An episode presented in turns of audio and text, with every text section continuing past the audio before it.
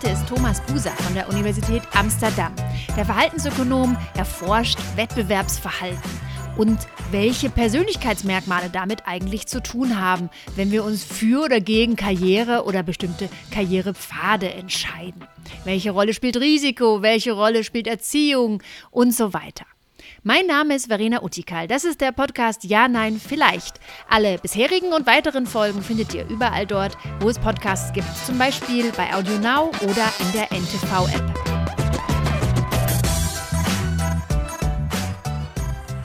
Thomas, hallo. Schön, dass du mit dabei bist. Ja, hallo. Ja, danke für die Einladung. Du, wenn wir uns Chefs und Chefinnen anschauen, dann wissen wir, da gibt es ganz unterschiedliche Typen. Ja, wir können nicht sagen, Chefs sind generell so oder so. Und trotzdem gibt es unheimlich viel Forschung dazu, rauszufinden, wer wird eigentlich Chef, wer wird Führungskraft. Und da kannst du jede Menge dazu berichten. Persönlichkeit spielt eine Rolle. Welche denn? Ja, die äh, Persönlichkeit scheint eine Rolle zu spielen. Also ähm, ich habe vor allem Forschung gemacht zum, ähm, zum Persönlichkeitsmerkmal von Wettbewerbspräferenzen, also ob jemand gerne mit anderen in den Wettbewerb tritt oder Wettbewerb eher vermeidet. Und was wir auf jeden Fall Also finden, ob jemand gerne seine Ellbogen benutzt? Meinst du das damit? Ja, vielleicht. Also ähm, äh, also wir haben da zwei Arten, wir, können, messen das auf zwei Arten. Ähm, äh, zuerst, äh, äh, da sprechen wir wahrscheinlich später noch drüber, ähm, mit, mit einem äh, Game, wo Leute entscheiden können, ob sie mit anderen in den Wettbewerb treten wollen oder nicht und damit Geld verdienen können. Und zum anderen fragen wir Leute halt einfach, äh, so auf einer Skala von 0 bis 10, äh, wie wettbewerbsbereit bist du eigentlich? Und ob das, was das genau misst, das ist auch eine interessante Frage, ob das jetzt echt die Ellbogen sind oder ob das eher darum geht, auch ob, ob jemand das halt einfach genießt, wenn er, wenn er sich ein bisschen vergleichen kann mit anderen.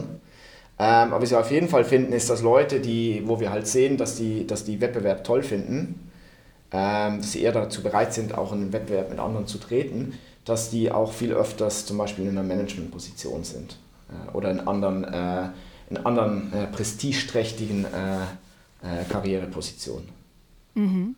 Also bei Freizeitbeschäftigungen überrascht es ja überhaupt nicht. Jemand, der sich gern mit anderen misst, macht wahrscheinlich eher einen Sport, äh, wo es darum geht, besser zu sein als der andere. Mhm. Jemand, der Wettbewerb eher scheut, der macht vielleicht lieber Puzzle. Ja, da beobachten wir das ganz klar. Aber du sagst, es ist auch entscheidend dafür, für welchen Beruf wir uns entscheiden. Ähm, nur für den Beruf selber oder auch für die Branche? Spielt das auch noch? Ähm, also ich muss sagen, über die Branche, da wissen wir äh, nicht sehr viel drüber. Das auch, weil die Samples sind oft zu klein. Also es gibt so viele verschiedene Branchen und so viele verschiedene mögliche Berufe, dass man äh, äh, sehr, sehr große Anzahl, äh, äh Anzahl äh, Antworten bräuchte in, in, einem Survey zum Beispiel, äh, um, um, da wirklich was drüber zu sagen. Also was wir halt sehen, ist, dass zum Beispiel an der Uni ähm, dass Leute mit verschiedenen Persönlichkeitsprofilen äh, andere, äh, andere Studiengänge wählen. Also ein gutes Beispiel ist, was wir in, äh, in Holland finden, bei unserem niederländischen Datensatz, ist, dass äh, Leute, die äh, Medizin studieren, dass die extrem äh, kompetitiv drauf sind. Und auch, ähm, auch im Persönlichkeitsmerkmal, ich glaube auf Deutsch heißt das Verträglichkeit, äh, bei den Big Mac, dass die also sind eher unverträglich, eher unverträglich und eher kompetitiv. Also ich weiß nicht, ob das eine das Ideal ist, äh, äh, ob wir das wollen, dass unsere Ärzte kompetitiv und unverträglich sind, aber das ist das, was wir, das das, was wir finden. Zumindest in Holland. Ist bestimmt in Deutschland ganz anders. ja, zumindest in Holland finden wir das, genau. Hast du noch so ein schönes Beispiel? Wie sind denn zum Beispiel, ja, das interessiert mich natürlich, wie sind denn die Mathematiker und Wirtschaftswissenschaftler so? Auch eher kompetitiv. Ähm, was noch interessant war, war bei den äh, Wirtschaftswissenschaftlern, also wir haben da, ähm, wir haben da wie gesagt äh, Kompetitivität auf zwei Arten gemessen. Also einerseits halt mit, dem, äh, mit, mit so einem Game, wo, wo man halt äh, Geld verdienen und verlieren kann. Und andererseits haben wir die Leute halt einfach nur gefragt, ja, wie, wie kompetitiv bist du denn? Und auch ähm, hypothetisch, ein Jahr später, so äh, äh, in so einem Game, ähnlichen Game, was, was würdest du machen? Und ähm, Grundsätzlich sind die Ergebnisse eigentlich genau gleich. Also wir finden, dass äh, ob wir jetzt einfach nur fragen, wie kompetitiv bist du, oder ob wir so ein Game haben, wo man Geld verdienen oder verlieren kann. Ähm, dass die ob es wirklich mess messen. Ja. Genau, also wir finden eigentlich Leute, die im einen beiden Fällen korreliert das halt, dass, dass Leute, die kompetitiv sind, die verdienen mehr, die sind eher Manager, die studieren eher Medizin. Und der einzige Unterschied sind die Wirtschaftswissenschaftler, Die, äh, die sagen nämlich von sich selber, dass sie sehr kompetitiv sind. Und wenn man sie fragt, ja, stell dir vor, du wärst in so einem Game und du könntest Geld verdienen oder verlieren, durch in einen Wettbewerb zu treten, dann sagen die alle, ja, ja, ich würde auf jeden Fall den Wettbewerb wählen. Aber wenn es halt echt darum geht, dass man Geld verlieren könnte, dann sind die nicht so kompetitiv drauf. Das heißt, sie sind risikoavers. Ja, also das scheint ja auch stark zusammenzuhängen in diesem Spiel zumindest, ob ich Wettbewerb gerne mag und ob ich das Risiko gerne mag. Also ob ich das Risiko eingehe, vielleicht verlieren zu können. Bei dem Puzzle, da fühle ich mich wohl, da kann mir keiner was Böses, da bin nur ich verantwortlich. Aber sobald ich mich messe mit jemand anderem, gehe ich ja ein Risiko ein. Spielt das eine Rolle? Ja, also zum Beispiel, also was wir auf jeden Fall finden, ist, dass wenn wir ähm, eben zum Beispiel mit Studenten im, im Labor so ein, so ein Game spielen, wo man ähm, äh, sich entweder mit anderen messen kann und dann, und dann mehr Geld verdient, wenn man gewinnt und, und, und halt Geld verliert, wenn man, wenn man, wenn man nicht gewinnt. Ähm, dass Leute, die, äh, die eher risikoavers sind, die, äh, die vermeiden auch eher den Wettbewerb. Aber wenn wir jetzt ähm, Wettbewerbsbereitschaft mit, mit äh, Karriereentscheidungen äh, korrelieren, und dann gleichzeitig auch schauen, wie viel erklären äh, Risikopräferenzen, dann sind die Korrelationen viel stärker für Wettbewerbsbereitschaft als für Risikopräferenzen. Mhm. Also spielt eine wichtigere Rolle für das Weiterkommen im Beruf. Äh, genau, mhm. aber dann bei anderen Sachen, zum Beispiel wenn man, wenn man wissen will, wer investiert äh, an der Börse, da spielt zum Beispiel, finden wir dann, dass Risikopräferenzen eine größere Rolle spielen als äh, Wettbewerbsbereitschaft. Also nicht, dass Risikopräferenzen grundsätzlich keine wichtigen Sachen erklären im, im Leben, also keine wichtigen ökonomischen Entscheidungen. Aber was wir sehen, ist, wenn es um Karriere geht, also welche Karriere Leute wählen und auch wie, wie schnell die, wir, die Karriereleiter hochgehen, dass da Wettbewerbsbereitschaft äh, äh stärker korreliert äh, als Risikopräferenzen. Mhm.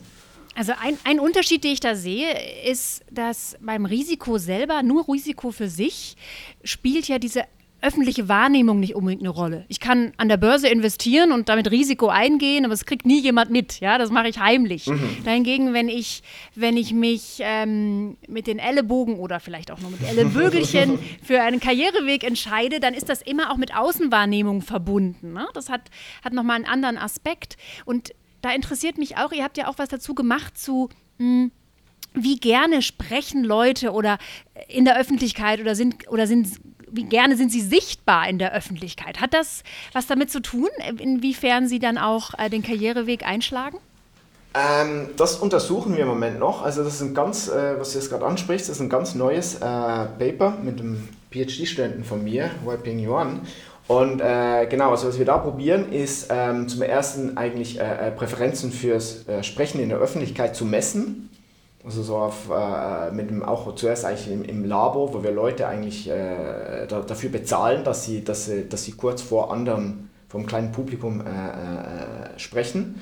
Und was wir da halt sehen. Manche würden vielleicht sogar euch was bezahlen, dass sie sprechen dürfen. Hä? Ja, ja, genau. Also was wir, was wir da halt finden, ist, dass, äh, dass, dass es sehr heterogen ist. Also da gibt es halt. Ähm, es gibt genau in der Tat Leute, die sagen eigentlich, also was wir halt Leute fragen, wir fragen eigentlich Leute, wie viel müssen wir euch bezahlen, dass ihr fünf Minuten lang über ein äh, random Thema, das wir euch dann später erzählen, was es ist, ähm, kurz was sagen. Ihr habt dann 20 Minuten Zeit, ihr könnt auf Wikipedia ein bisschen schauen und, und dann müsst ihr was sagen. Und wir ziehen dann halt so zufällig einen, äh, äh, äh, einen Lohn eigentlich, also was ihr dafür kriegt, und, und sagt uns jetzt, was euer Minimumlohn ist. Also und, mhm. und wenn der halt höher ist, als was wir, also die Zufallszahl, die wir ziehen, dann, dann müsst ihr nicht präsentieren, dann kriegt ihr aber auch kein Geld.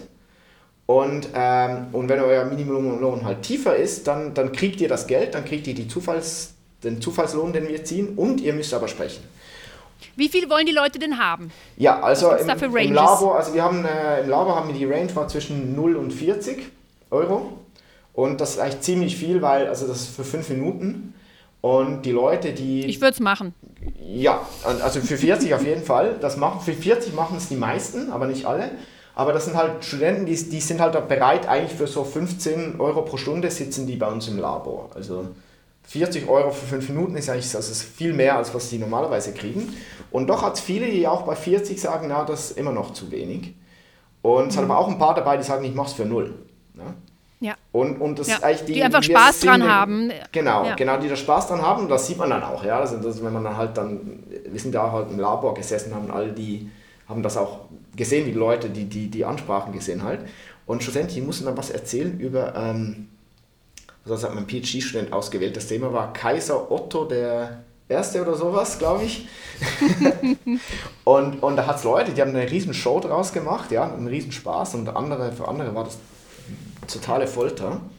Und, ja, also ähm, gibt es Riesenunterschiede. Und das genau. könnte auch eine Erklärung sein, warum Menschen die Karriereleiter emporklettern, weil das immer damit zu tun hat, sichtbar zu sein, Vorträge zu halten, mit anderen zu sprechen.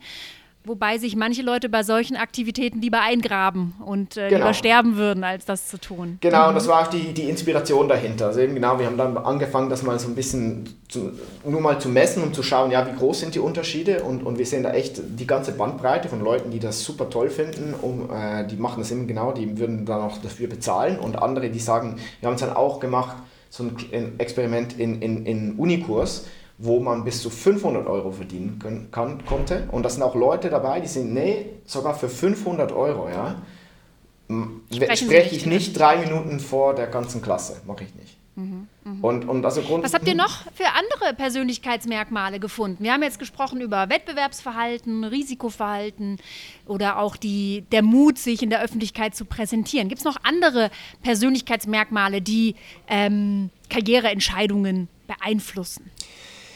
Ja, also es gibt natürlich, also das, die Idee, äh, dass Persönlichkeit wichtig ist für, für äh, Karriereentscheidungen, äh, ist, ist natürlich, oder Karriereerfolg auch, ist natürlich nicht neu. Also ähm, Psychologen machen das seit Jahrzehnten. Und also das große, ähm, das, das bekannteste, äh, äh, die bekannteste Methode, um Persönlichkeit zu messen, ist diese Big Five, äh, diese, diese Big Five Persönlichkeitsmerkmale. Ähm, das sind fünf Persönlichkeitsmerkmale, die immer wieder wichtig werden. Kannst du uns noch mal erinnern, ähm, welche ja, das sind? Ja, genau. Also auf Deutsch äh, sind das äh, Offenheit für Erfahrungen oder Aufgeschlossenheit heißt das, glaube ich, auch. Ich schaue es gerade auf Wikipedia, mhm. weil ich, ist normalerweise wird das immer die, auf Englisch. Ähm, äh, Gewissenhaftigkeit, ähm, Extraversion, äh, Verträglichkeit und äh, emotionale Stabilität. Oder das Gegenteil davon ist dann, ob man neurotisch ist, also wie wenig neurotisch man eigentlich ist.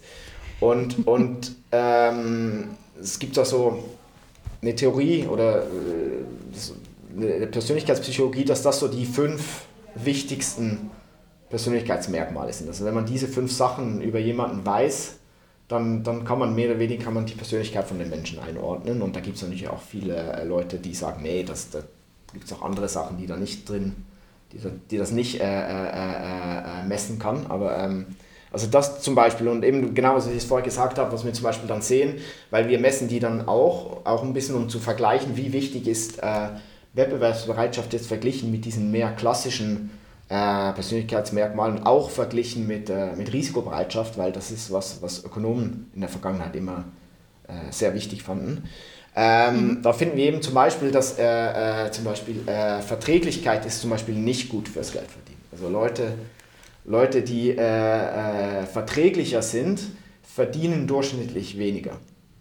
Ja, weil die natürlich keine, keine Lust haben, äh, sich um ihr Gehalt zu beschweren. Ne? Die wollen lieber verträglich bleiben und harmonisch bleiben und dann gehen sie nicht in die Konfrontation. Genau, das, das, das ist die wahrscheinlichste Erklärung dahinter, ja, genau.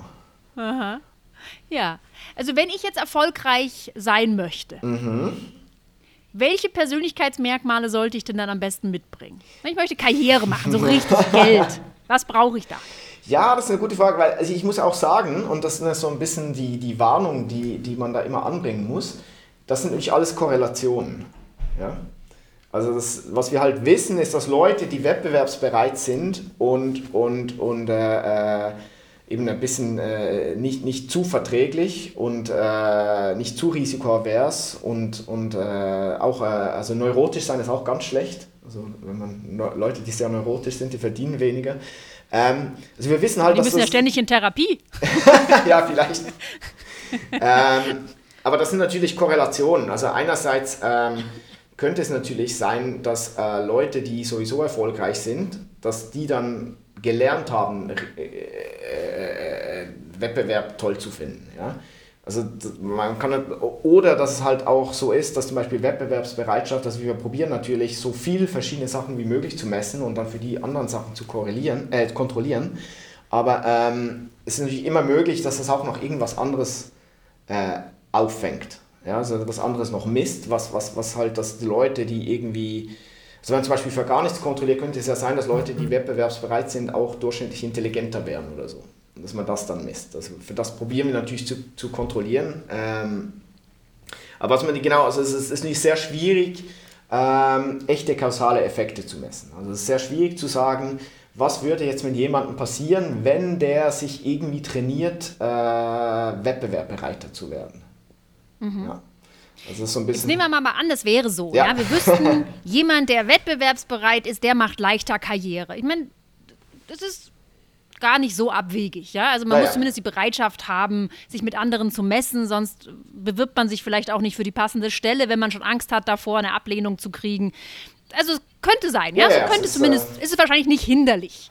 Gibt es also jetzt eine Möglichkeit, dass ich mehr wettbewerborientierter werde? Nehmen wir mal an, ich mag das nicht so gern. Gibt es eine Möglichkeit, wie kann ich das trainieren? Soll ich besonders häufig in den Wettbewerb gehen mhm. und lernen zu verlieren? Oder soll ich das vielleicht gerade eben nicht machen? Sind negative Erfahrungen vielleicht eher kontraproduktiv? Was kannst du dazu sagen? Ähm, also ganz ehrlich gesagt, ich weiß nicht, ob wir das genau so genau wissen. Ähm, also ich glaube, bei, bei allen Persönlichkeitsmerkmalen ist es immer so, dass, man die, dass die nicht so einfach zu verändern sind. Darum, sonst wären es keine Persönlichkeitsmerkmale. Also wenn es Sachen wären, die man vom einen auf den anderen Tag äh, verändern könnte. Also wenn man vom einen zum anderen Tag vom, vom total introvertierten Menschen zum totalen äh, total extrovertierten, wenn es ein Partylöwen werden könnte, dann, dann, dann, das, dann würden wir nicht sagen, dass es das ein Persönlichkeitsmerkmal ist. Das ist fast die Definition davon. Äh, ich glaube, man kann sich äh, sicher trainieren, um, um sich ein bisschen zu verändern in, in die eine oder andere Richtung. Ähm, was wir sehen, also das ist angesprochen, ähm, wegen Erfahrungen. Also eine, eine Idee dahinter wäre ja zum Beispiel, dass eben, dass man sagen könnte, ähm, dass Leute, die ähm, äh, Wettbewerb, ein bisschen Angst vor dem Wettbewerb haben, das, was die brauchen, ist mehr Erfahrung. Und, und mit der Erfahrung gewöhnt man sich daran. Ähm, was wir aber sehen, zumindest im, im, im Labor, dass es auch viele Leute hat, die sehr negativ reagieren, äh, wenn sie es dann probieren und verlieren. Also es könnte dann auch, äh, äh, also der Schuss könnte auch hinten rausgehen im, im, im Sinne davon, wenn ich es wenn dann probiere, aber dann läuft es gleich am Anfang schon schief, dass wir dann auch sehen, dass viele Leute dann nachher sagen, nee, dann, dann gebe ich lieber auf. Mhm. Also, aber das kommt ganz sicher, ja, ich, ich kenne das, äh, fällt mir mein Sohn beim UNO-Spielen ein. Ja. ja? also wenn, der, wenn die erste Runde äh, nicht läuft, dann können wir nicht mehr weiterspielen, dann, dann funktioniert es ja, ja, ja, ja. Deswegen passe ich immer auf, dass er die erste Runde gewinnt und danach kann er auch verlieren, aber die erste Runde, da muss man, das ist sensibel. Ja, ja das ist auch eine gute Frage, was, was, was ähm, Wettbewerbsbereitschaft, also auf ähm, also auf Englisch vor allem heißt das dann Competitiveness und das misst auch irgendwie ein bisschen zwei Sachen. Also das eine ist halt, wie cool findet man Wettbewerb und das andere ist auch, ist, ist man ein schlechter Verlierer. Also wir sagen ja auch, dass Leute kompetitiv sind, die, die ganz, ganz schlecht verlieren können. Und ähm, also ich habe da noch keinen guten Beweis dafür, aber ich will das auf jeden Fall in der Zukunft ein bisschen anschauen, weil also meine Intuition ist, dass das erste gut ist für die Karriere. Also Wettbewerb nicht zu scheuen, ja, und das sogar zu genießen, ja, wenn man im Wettbewerb ist. Ich glaube, das ist, das ist gut. Und ich glaube, schlecht verlieren können ist eher schlecht. Aber ja, in der Vorstandssitzung weinen ist ein Problem. genau. ja. Oder gleich Sehr aufgeben schön. nachher oder so, ja, ja. genau, cool. Ein ganz anderer Aspekt, den wir noch gar nicht besprochen haben, mhm. ähm, ist, wie sich Männer und Frauen unterscheiden bei Risiko, Wettbewerb und so weiter in Bezug auf Karriereentscheidungen. Aber weil das so ein Riesenthema ist, haben wir das für die nächste Folge aufgehoben, Thomas. Ja. Ich bedanke mich jetzt schon mal ganz herzlich für Gespräch Nummer 1. Ja, vielen und, Dank. Ähm, du bist dann in der nächsten Folge ja schon wieder mit dabei. Ja. Herzlichen Dank. Okay, danke.